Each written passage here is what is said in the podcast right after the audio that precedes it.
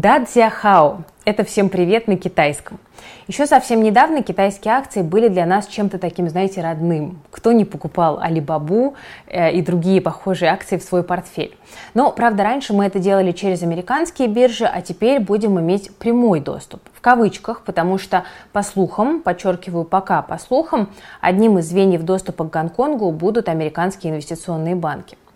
Как уже многие знают, да, 20 июня СПБ биржа начала торги акциями, которые листингованы на бирже Гонконгской. И в одном из недавних роликов я рассказывала о рисках, которые связаны с инвестициями в Гонконг. Их не меньше, чем сейчас в американских акциях. Ну и что уж говорить, сейчас любое инвестирование – это такая прогулка по минному полю.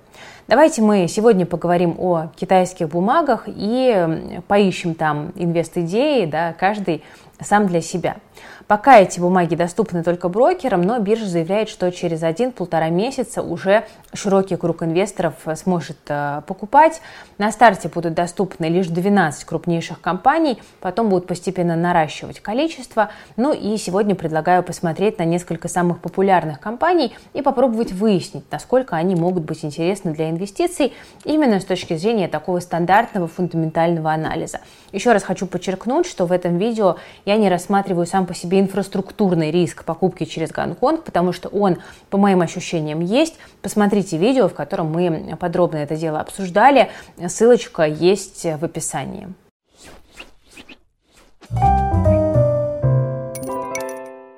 Начнем с многострадальной компании Alibaba, народного любимца.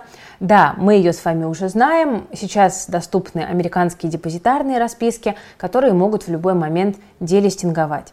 Сейчас расписки Alibaba торгуются на Нью-Йоркской бирже по цене близкой к цене IPO в 2014 году, это там, 105 долларов, но справедливости ради в марте цена падала до 76 долларов за бумагу. Что сейчас в компании происходит? Первый квартал этого года выдался довольно позитивным. Выручка плюс 9%, 32 миллиарда долларов, операционная прибыль 2,6 миллиарда. Э, буквально там год назад был убыток в миллиард. Э, чистый убыток 2,5 миллиарда, но, как говорится в отчетности, это связано с инвестициями в акции публичных компаний, то есть убыток по факту бумажный. Если вот эти инвестиции не учитывать, то чистая прибыль составила там более 3 миллиардов долларов. Особенно инвесторов порадовал рост выручки в e-commerce сегменте, хотя там ожидалась стагнация. Продажи в сегменте локальных сервисов, таких как доставка еды, товаров, плюс 23% год к году, и компания достигла рекордного количества активных ежегодных пользователей. Alibaba Group это 1,3 миллиарда человек, из них 1 миллиард это пользователи из Китая, это тоже рекорд для компании. Ну, как мы видим, Alibaba читалась лучше ожиданий, несмотря на локдауны в первом квартале, и это и стало главным триггером роста котировок. Стоимость акций там выросла на 15% в моменте. Ну, пока что в Китае все еще вводятся жесткие локдауны из-за пандемии, поэтому в ближайшие несколько кварталов они продолжат негативно влиять на всю экономику, но, с другой стороны, власти планируют стимулировать рост экономики через фискальные и монетарные меры. Вот Bloomberg подсчитал, что КНР вольет в экономику более 5 триллионов долларов на минуточку. То есть бумаги Alibaba стоят уже довольно дешево, но неопределенность из-за пандемии, сложная макросреда, это все, конечно, создает проблемы. И аналитики ждут, что в ближайший год цена будет колебаться в диапазоне от 100 до 150 долларов за акцию. Ну, такой широкий диапазон, но э, такое уж время максимальной неопределенности. Вторую компанию в нашем списке, я думаю, вы тоже знаете. Это еще один из крупнейших ритейлеров Китая, компания JD.com начала года акции упали на 9%, и это относительно немного в сравнении с рынком.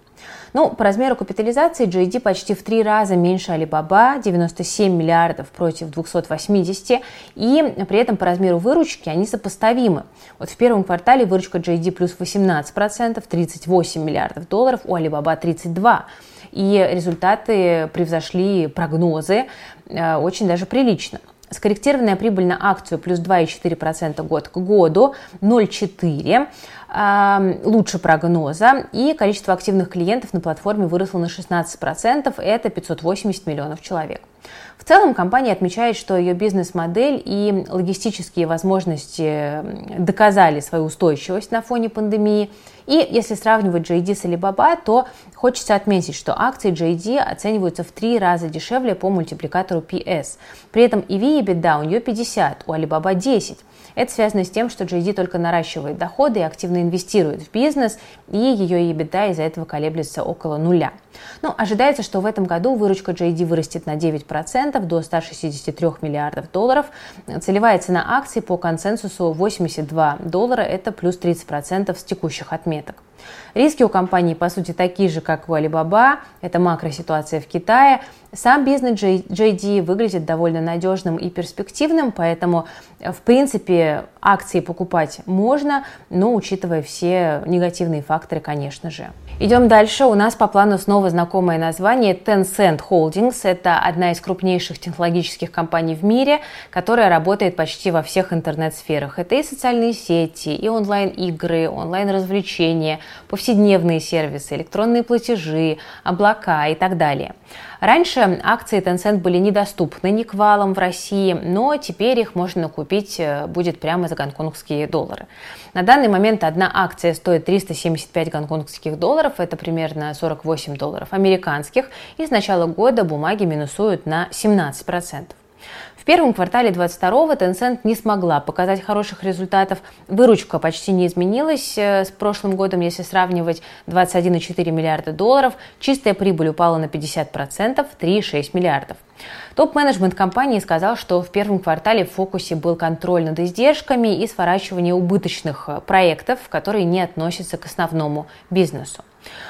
У Tencent в целом неплохие перспективы из-за огромных размеров. На сегодняшний день компания – это 40% китайского рынка видеоигр, 11% рынка онлайн-рекламы, 11% рынка публичных облачных вычислений. Ну а соцсеть WeChat – это 1,2 миллиарда ежемесячно активных пользователей. При этом доходы Tencent хорошо диверсифицированы. В первом квартале соцсети и приложения составили 22% от общей выручки компании, игровой сегмент внутренний 24%, международный игровой сегмент 9%, реклама 13%, финтех и облака 32%. У компании высокая маржинальность, 29% по EBITDA, и стабильный свободный денежный поток. В 2021 году это было 21,3 миллиарда долларов. То есть таким образом Tencent можно вполне сравнивать с крупнейшими американскими технологическими гигантами. Она также занимает большие доли рынка и приносит огромные доходы акционерам. Но не стоит забывать про страновые риски, и именно из-за этого бумаги Tencent э, стоят намного дешевле по сравнению там, с теми же американцами. PE компании компании 14 и V-EBITDA 18. Так же, как и в э, предыдущей компании, э, Tencent интересна для инвестиций в долгосрок, если помнить о всех регуляторных и законодательных рисках, ну и о рисках замедления э, роста в Китае из-за вспышек ковида. Ну и четвертая компания, о которой поговорим, мало знакома нам как инвесторам, но как потребителям знакома хорошо точно. Я говорю об одном из крупнейших в мире производителей мобильных телефонов, это компания Xiaomi. Но, к слову, на телефонах Xiaomi не ограничивается, она производит также ноутбуки, телевизоры, оборудование для умного дома и АИ. Инвесторов акции Xiaomi в последнее время разочаровывают. С максимумов они упали уже более чем на 60%, с начала года минус 33%. Компания – это третий по величине производитель смартфонов в мире. Она занимает 12% глобального рынка поставки этих устройств. И при этом в Азии Xiaomi делит первое место вместе с компанией Oppo, занимая по 15% рынка. Apple там на втором месте с долей в 14%. Но хорошими финансовыми результатами в первом квартале э, Xiaomi похвастаться не смогла. Выручка минус 4%, 11,5 миллиардов долларов. Скорректированная чистая прибыль упала более чем на 50% до 400 35 миллионов. И отсюда, судя по всему, и падение стоимости акций, которые мы видим. Из перспектив развития бизнеса Xiaomi можно отметить то, что они планируют развиваться в новом направлении, в производстве автомобилей. Компания уже запатентовала в Китае транспортное средство, на котором используется модуль с двумя камерами, которые собирают информацию об окружающей обстановке в различных диапазонах и с разными углами, под разными да, углами. Начать массовое производство автомобилей планируется в первой половине 2024 года. Ну, насколько компания интересна для инвестиций в данный момент? Ну, скорее нет, с учетом последних квартальных результатов. Если компания не наращивает выручку, то, наверное, о стабильности бизнеса говорить рановато. В будущем ситуация может поменяться, но с учетом именно макро ситуации в Китае, во всем мире, акции Xiaomi сейчас не кажутся супер интересными для покупок. Ну, друзья, мы с вами разобрали 4 компании, остается еще 8 из тех, что у нас появится на Гонконге. Оставшиеся 8 э, менее знакомы русскоязычной аудитории, но, тем не менее, тоже могут быть интересными. Вы напишите в комментариях, хочется ли вам с этой великолепной восьмеркой познакомиться поподробнее. Э, я со своей стороны скажу, что я вижу большие риски, еще раз, инфраструктурные инвестирования в Гонконг, на Гонконге сейчас через СПБ биржу, по крайней мере до тех пор, пока не будет понятна до конца вся структура э, покупок и владения. Будем держать вас обязательно в курсе.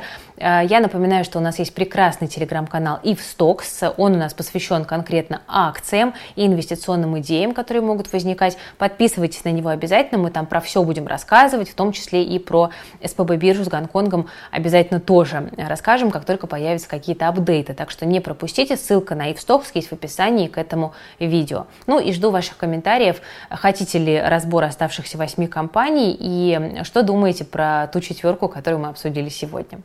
На этом, друзья, я буду с вами прощаться. Спасибо за внимание. С вами была Кира Юхтенко и команда Invest Future. Берегите себя и свои деньги. Всем пока.